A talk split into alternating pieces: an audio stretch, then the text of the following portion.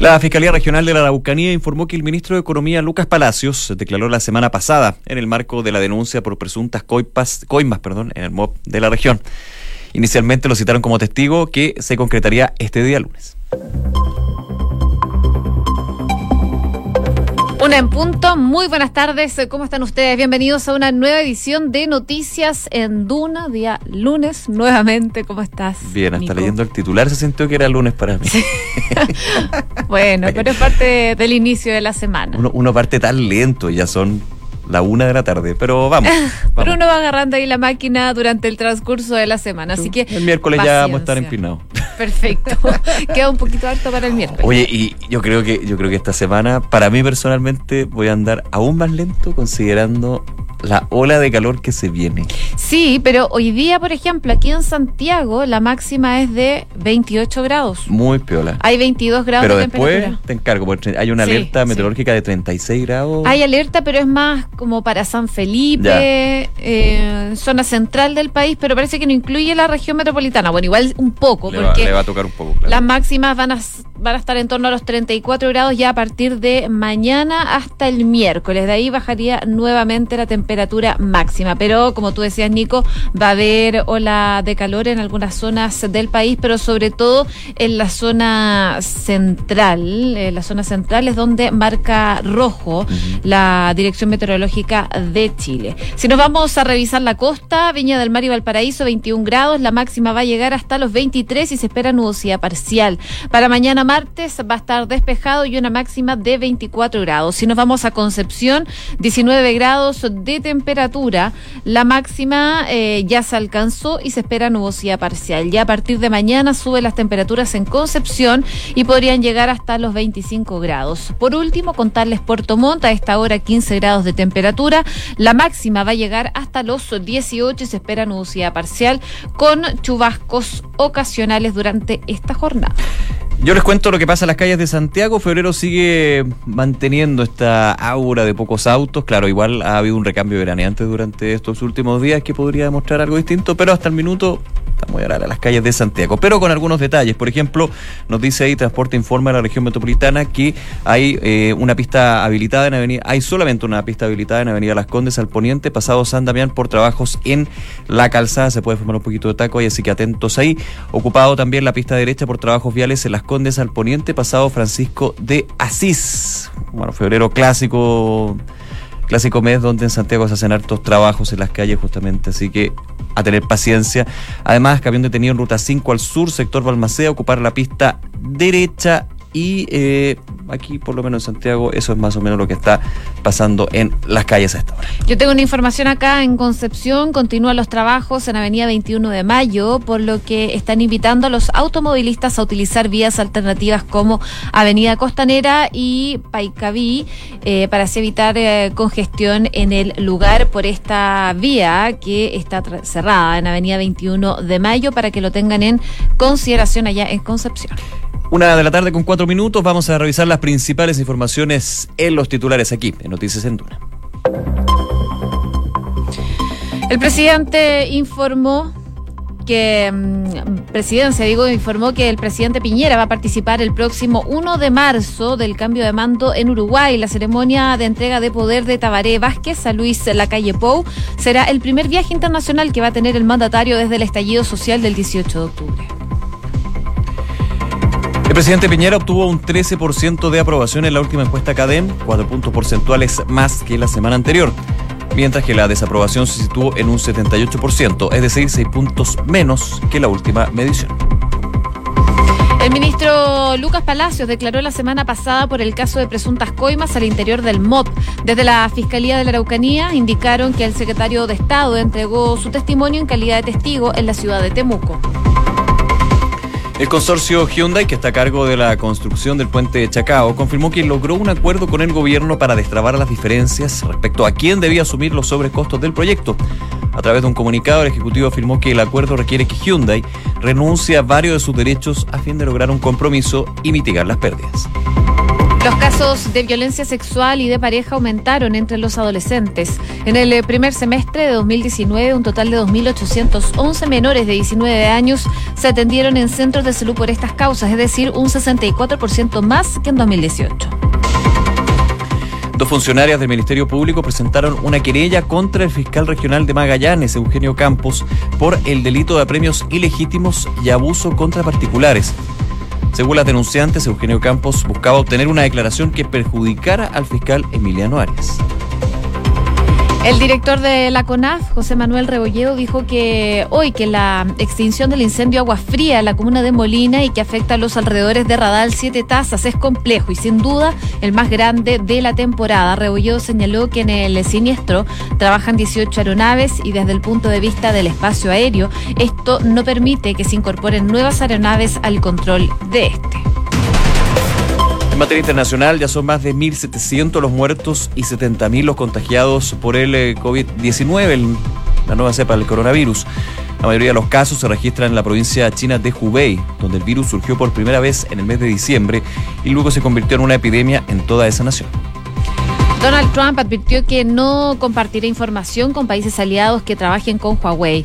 La embajada estadounidense en Alemania advirtió que los gobiernos que utilicen operadores 5G que no sean eh, dignos de confianza pondrán en riesgo el intercambio de inteligencia al más alto nivel.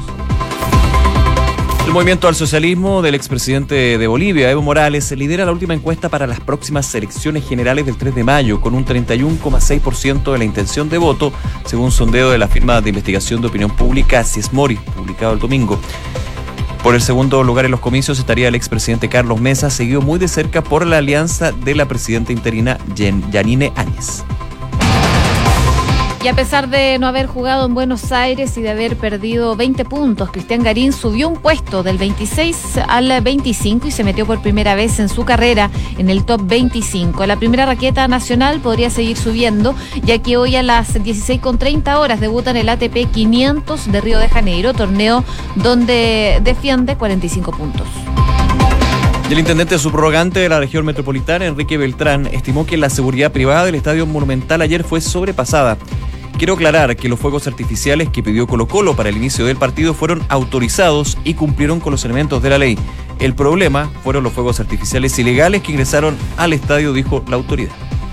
Una con ocho minutos, partimos revisando entonces las principales informaciones que marcan la jornada de este día lunes 17 de febrero. Y al parecer, el eh, consorcio Hyundai junto al gobierno ya llegaron a un acuerdo, al parecer, por el eh, caso del puente Chacao.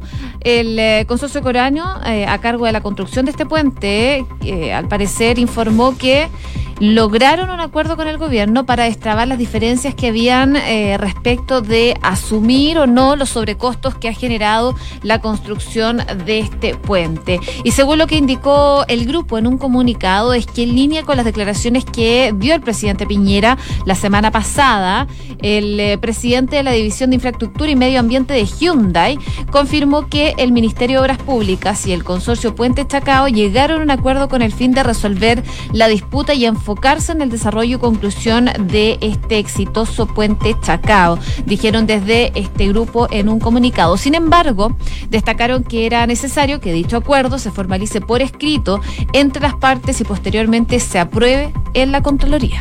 Claro, aquí también recordando lo que fueron las palabras del presidente Piñera la semana pasada cuando estuvo visita de la región de los lagos y dijo el puente Chacao va a ir sí o sí, parafraseando, pero de alguna manera decía este puente de todas maneras va a ir. Y también eh, yéndonos un poquito al contexto de qué sucedía entre el MOB y Hyundai. Principalmente Hyundai alegaba de que eh, dentro de los contratos, dentro de los acuerdos que se habían establecido con eh, el Ejecutivo, con el gobierno, o los gobiernos en este caso, porque es un proyecto que lleva ya algunas administraciones, se consideraba que cualquier tipo de sobrecostos tenía que ser eh, pagado o cancelado finalmente por el Estado en, en contraparte, el Estado dice que eso no debía ser así, que era justamente el consorcio quien tenía que ocurrir con esos costos extra. Y eso fue lo que generó que en un punto se dejara de construir el puente de sobre el canal eh, sobre Chacao, que finalmente tuviera ese problema con respecto a los costos y se generara una posibilidad de que se llegara a eh, organismos internacionales para dirimir esta, este desacuerdo comercial. Finalmente, eh, Hyundai a través de un comunicado dice que va a aceptar lo que dijo en su minuto el Ejecutivo. ¿Por qué? Decía que el Ejecutivo decía que Hyundai tenía que renunciar a varios de sus derechos a fin de lograr un compromiso y mitigar las pérdidas que hasta ahora ha sufrido, lo que demuestra su compromiso con Chile y con el proyecto Canal de Chacao.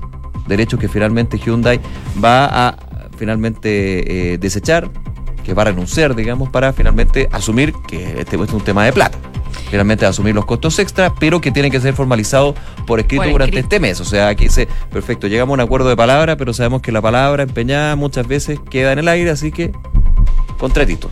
Claro, o anexo de contrato en este caso. Anexo de contrato. Declaraciones que vienen después de que el presidente, como les contábamos, dijera o anunciara este acuerdo con la empresa Hyundai la semana pasada, específicamente en Puerto Montt. Y en ese momento el presidente Piñera dijo que el puente Chacao se va a construir y que va a permitir alargar el país eh, en más de 200 kilómetros. El puente va, así que al parecer con este acuerdo se va a seguir avanzando con la construcción del puente Chacao. Vamos a ver entonces qué pasa si finalmente se concreta por escrito las peticiones que hace el consorcio Hyundai y el acuerdo con el que llegaron con el gobierno. Una de la tarde con 12 minutos. Escuchas Noticias en Duna con Josefina Stavrakopoulos y Nicolás Vial. Vamos a temas del deporte, pero que desgraciadamente poco tienen que ver con el deporte mismo. Estamos hablando de lo que sucedió el día de ayer en el Estadio Monumental, partido clásico entre Universidad Católica y Colo Colo. Finalmente quedó 2 a 0 y digo quedó porque, si usted no supo, quedó suspendido. Faltaban alrededor de 30 minutos para que terminara el encuentro y ya por tercera ocasión habían fuegos artificiales que se fue ya a un tema más de desmadre porque terminó eh, con afectando a uno de los jugadores de Colo Colo, de hecho le hizo heridas en los pies, también trauma acústico y el técnico Piero Massa decide suspender por un minuto temporalmente el encuentro, pero ya la cosa estaba más o menos escrita y se suspendió. ¿Qué va a pasar con el partido? Todavía no hay definición. Había un plazo de 48 horas para que la NFP defina si se va a jugar, por ejemplo, sin público los minutos que faltan o se le va a dar los tres puntos a Universidad Católica con este 2 a 0 temporal hasta el minuto. Pero claramente hay preocupación por la situación de seguridad. Estadio Seguro había autorizado fuegos artificiales al comienzo del encuentro. Fuegos artificiales que se dieron, insisto, durante dos ocasiones en el transcurso del partido y hay declaraciones y hay miradas también sobre eh, esto en términos de seguridad de la Intendencia Metropolitana.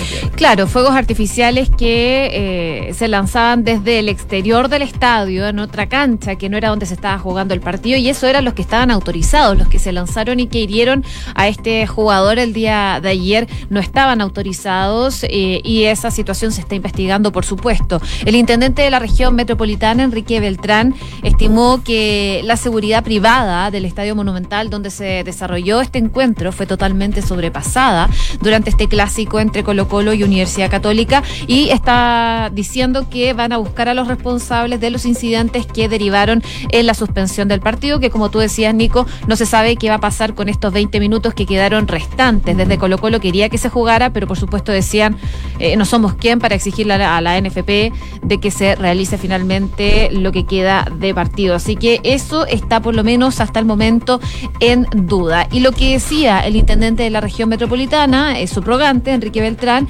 es que rechazan rotundamente lo ocurrido el día de ayer, donde la seguridad fue sobrepasada, ingresando elementos prohibidos como fuegos artificiales y fueron lanzados desde la tribuna Arica. Hace una distinción entonces el intendente de los fuegos que sí estaban autorizados con los que ingresaron eh, al interior del recinto y que finalmente hirieron al jugador Nicolás Blandi el día de ayer. Ahí el tema es ya, estamos de acuerdo, pero ¿cómo entran esos petardos, cómo entran esos fuegos artificiales a la cancha? O sea, efectivamente se vio sobrepasada, lo dijo en su minuto una de las autoridades de Blanco y Negro, Harold May Nichols, el día de ayer. Hubo un comunicado también de Colo Colo donde señalan de que eh, van a, anuncian de hecho el derecho de admisión de por vida, eh, dicen tener identificado a quien burló la seguridad para colgar un lienzo el tema del lienzo yo creo que... El lienzo fue al principio del partido, que también generó que se suspendiera. Aparte es bien curioso porque en el, en el comunicado hablan de que tiene identificado a quien entró el lienzo y el lienzo de esa magnitud no puede ser llevado por una persona, pero ya, eso independiente, lo sabemos.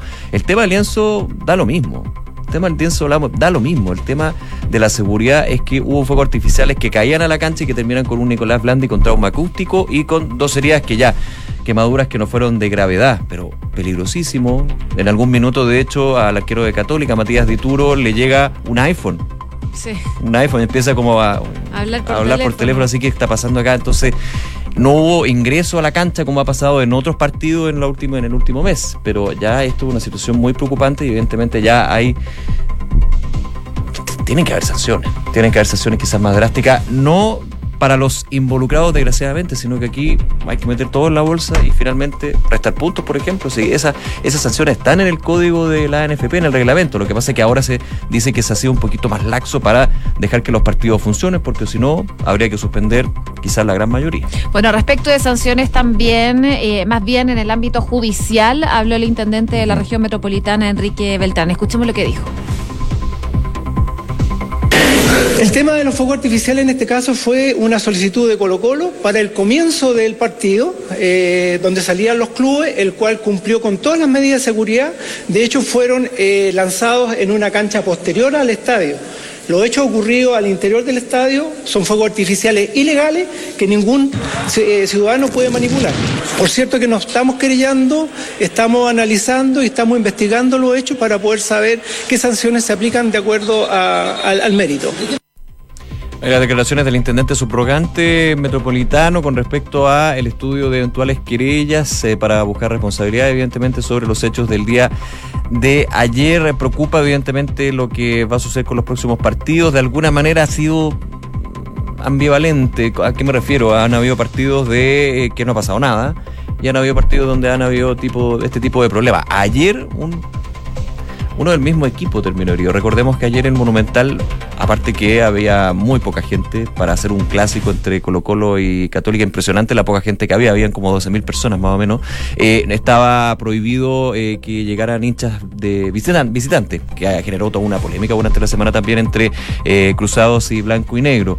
Pero más encima termina hiriendo a uno de del mismo del Mismo equipo del mismo equipo. Del equipo local. Sí, del equipo local. Fueron tres veces lo que se escucharon petardo y hubo fuegos artificiales. De hecho, en el primer tiempo se tuvo que suspender durante unos minutos, 0,7 minutos de alargue finalmente el primer tiempo por eso. Y ya la tercera con eh, un con un jugador herido, evidentemente no daba más, no daba más para poder jugar el partido. Ahora hay que ver las responsabilidades. También sumando otro hecho de violencia que se dio el día de ayer en el Bicentenario de la Florida. Tocaba el grupo de punk, la Polla Records, y eh, entiendo que había, esperaban como 4.000 personas, finalmente llegaron como 10.000, una cosa así, y terminaron todo arriba del escenario, la Polla Record tuvo que irse, suspendieron y eh, hubo problemas también al interior del Bicentenario y también afuera, así que complejo el tema. Oye, respecto al Monumental, desde Estadio Seguro dijeron que ya hay una persona detenido eh, y tres personas detenidas por eh, incidentes afuera del estadio. O sea, hay una por ley del Estadio Seguro que se detiene eh, y los otros fueron detenidos afuera del Estadio Monumental. Así que es parte de la investigación, de los trabajos que están haciendo para ver quiénes fueron los responsables finalmente de lo que pasó en este duelo del día de ayer entre Colo Colo y Universidad Católica. Una de la tarde con 18 minutos. Escuchas Noticias en Duna con Josefina Stavrakopoulos y Nicolás Vial. Oye, preocupan eh, los incendios forestales. Eh, las autoridades, por cierto, se mantienen en alerta, sobre todo por el incendio que amenaza el Parque Nacional Siete Tazas, eh, que está ubicado en Molina, en la región del Maule. No sé si han ido ustedes, pero el parque es hermoso. Tiene muchas hectáreas de vegetación que lamentablemente se están viendo afectadas. Son cerca de 4.900 hectáreas las que se han quemado ya y que la ONEMI ha actualizado entonces en el el registro que tienen. Hay alerta temprana preventiva regional y ayer la Municipalidad de Molina estableció la evacuación preventiva de 150 mm. familias de esa comuna. Hoy habló el director ejecutivo de la CONAF, José Manuel Rebolledo, señaló que este siniestro es el más complejo a nivel nacional en lo que va de la temporada, así que hay gran preocupación respecto de este incendio en específico en el eh, Parque Nacional Siete Tazas. Claro, eh, preocupante la situación del Siete Tazas. Ya había, durante la semana, había hecho noticias por eh, los efectos de la sequía. Ahora Se suma evidentemente la situación de los incendios forestales, lo decía el director de CONAF, el incendio nace en una plantación de pino de una empresa privada donde hay un bosque sin manejo con mucho combustible fino muerto, así que ya apuntando de alguna manera a las eventuales responsabilidades, obviamente ahora la emergencia es eh, lo fundamental, lo primario, después habrá que buscar eh, responsabilidades. Y dijo también el director ejecutivo de CONAF que dentro de las complicaciones para combatir el siniestro están la sequía, como decía, las olas de calor que se vienen todavía, la topografía y la cantidad de combustible que existe. Está cerrado el Parque Nacional eh, Radal 7 Taza, evidentemente. Hubo ayer, como tú decías, José, una evacuación de 150 familias por la proximidad justamente que tenía el fuego de las viviendas y sigue la emergencia, sigue y esperemos que se pueda ir controlando, eh, pero está bien, bien difícil el trabajo en ese lugar. Claro, lo lamentable es la información que viene desde meteorología, ¿ah? porque se prevé un evento de altas temperaturas máximas en la región del Maule a contar del miércoles, eh, que pueda afectar los sectores del valle y de la precordillera, lo que podría también dificultar el combate del incendio que se está viviendo sobre todo ahí en la zona de Molina. Una de la tarde con 21 minutos. Escuchas Noticias en Duna con Josefina Stavrakopoulos y Nicolás Vial. Bien, actualizamos como todos los días la información sobre el coronavirus, el COVID-19, que marca la pauta evidentemente a nivel internacional. Hay un nuevo balance del Ministerio de Sanidad chino que dice que en total hay 10.644 pacientes que se encuentran en estado grave por el coronavirus, mientras que 9.791 son sospechosos de poder estar contagiados con el virus. Entonces tenemos las dos cifras máximas, digamos que son 1.770 muertos y 70.548 contagiados por esta cepa del coronavirus. Claro, además hay noticias paralelas que dan cuenta de cómo se está viviendo esta epidemia a, nivel mundial. Ya hay 14 estadounidenses, por ejemplo, que fueron evacuados del crucero japonés eh, que tiene coronavirus y fueron aislados durante un vuelo de regreso al país. La situación de los cruceros es bastante preocupante respecto de este virus porque es muy fácil el eh, contagio. De hecho, ya detectaron otros 99 casos de coronavirus en el crucero que está en cuarentena en Japón, el segundo foco más grande del mundo. Eh, en total de infectados dentro del, eh, de, este, mm, de este crucero que está ahí atracado en Yokohama, llegó a las 454 personas. Y a raíz del alarmante crecimiento, muchos países han comenzado ya a sacar a sus ciudadanos del buque. Entre ellos hay, como les contaba, 14 estadounidenses infectados que ya regresaron a su país. Así que hay alarma mundial, sobre todo por el caso de los cruceros que se han visto muy afectados producto de este coronavirus. Veíamos también durante la semana pasada un crucero que no tenía dónde parar, que era este.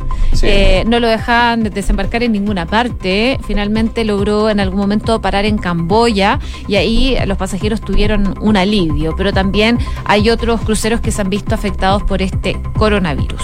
Eh, ya con los datos que entrega el Ministerio de Sanidad chino, se habla ya de temas bien preocupantes. Por ejemplo, que los fallecidos por el brote de este nuevo coronavirus superan los registrados a causa del SARS o síndrome respiratorio agudo que se detectó por primera vez en 2002. En 2003, de hecho, ya más de 600 personas habían muerto en China a causa del SARS, mientras que la cifra a nivel global alcanzó los 765 fallecidos. Ya obviamente se supera con creces lo que sucedió con el SARS y la preocupación a nivel internacional con respecto a las medidas sanitarias de detección, de prevención, que también están aplicándose en nuestro país. Recordemos que estamos con una alerta sanitaria por la eventual llegada del coronavirus COVID-19 a nuestras fronteras. Oye, y en China, por último, se está combatiendo el brote del coronavirus con una movilización a nivel local que nos recuerda un poco a las cruzadas masivas del expresidente comunista Mao Zedong, mismas que nos habían visto en China desde hace décadas y que en esencia están encargando la prevención de primera línea de la epidemia a una versión potenciada de vigilancia vecinal, porque eh, son batallones de vecinos, voluntarios uniformados y representantes representantes del Partido Comunista que están llevando eh, a cabo estas campañas de control social más grandes de la historia y así entonces el gobierno chino está llenando las ciudades y las aldeas para poder controlar lo que es el coronavirus. Recordemos que hay cuarentena en algunas zonas de China en donde las personas, las familias tienen permitido que un solo miembro de la familia salga de la casa una vez a la semana para poder salir a comprar comida eh, y cosas esenciales finalmente para el diario Así que la situación en China se complica por este coronavirus. Una de la tarde con 25 minutos revisamos las principales noticias de esta jornada en los titulares. Presidencia informó que el eh, mandatario Sebastián Piñera participará el próximo primero de marzo del cambio de mando en Uruguay. La ceremonia de entrega de poder de Tabaré Vázquez a Luis Lacalle Pou será el primer viaje internacional del mandatario desde el estallido social del 18 de octubre. El ministro Lucas Palacios declaró la semana pasada por el caso de presuntas coimas al interior del Ministerio de Obras Públicas. Desde la Fiscalía de la Araucanía indicaron que el secretario de Estado entregó su testimonio en calidad de testigo en la ciudad de Temuco. Donald Trump advirtió que no compartirá información con países aliados que trabajen con Huawei. Embajada estadounidense en Alemania advirtió que los gobiernos que utilicen operadores 5G que no sean dignos de confianza pondrán en riesgo el intercambio de inteligencia al más alto nivel. El movimiento al socialismo del expresidente de Bolivia, Evo Morales, lidera la última encuesta para las próximas elecciones generales del 3 de mayo con un 31,6% de la intención de voto, según el sondeo de la firma de investigación de opinión pública, si es Mori, publicado el domingo. Por el segundo lugar, en los comicios estaría el expresidente Carlos Mesa, seguido muy de cerca por la alianza de la presidenta interina Yanine Áñez. A pesar de no haber jugado en Buenos Aires y de haber perdido 20 puntos, eh, Cristian Garín subió un puesto, del 26 al 25 en el ranking ATP y se metió por primera vez en su carrera en el top 25. La primera raqueta nacional podría seguir subiendo ya que hoy a las 16.30 horas debuta en el ATP 500 de Río de Janeiro, torneo donde defiende 45 unidades. Una con 26 minutos, les contamos hasta ahora que Inmobiliaria Armas, empresa líder en la industria con más de 50 años de trayectoria, te invita a conocer e invertir en sus múltiples y atractivos proyectos inmobiliarios de alta plusvalía. Conoce más en iarmas.cl. Este verano disfruta lo simple de operar sin límites. Descarga las apps del Vice y lleva tu banco a todas partes. Haz todas tus operaciones bancarias desde donde estés de manera más rápida, simple y segura. Descárgalas. Y recuerda que donde tú vas, va el Vice. Banco Vice, simple para ti. Credicor Capital pone a tu disposición un equipo de especialistas que te asesoran para hacer crecer, preservar y gestionar tu patrimonio. Son parte del grupo financiero Credicor con más de un siglo de trayectoria en Latinoamérica y más de 30 años en Chile. Credicor Capital, excelencia en inversiones. Una de la tarde con 27 minutos, nos vamos. Gracias por acompañarnos. Todos nuestros contenidos, como siempre, en duna.cl y los invitamos a seguir en nuestra sintonía. Ya viene Cartas Notables y luego toda la música aquí en Duna. Que esté muy bien, nos vemos. Buenas tardes.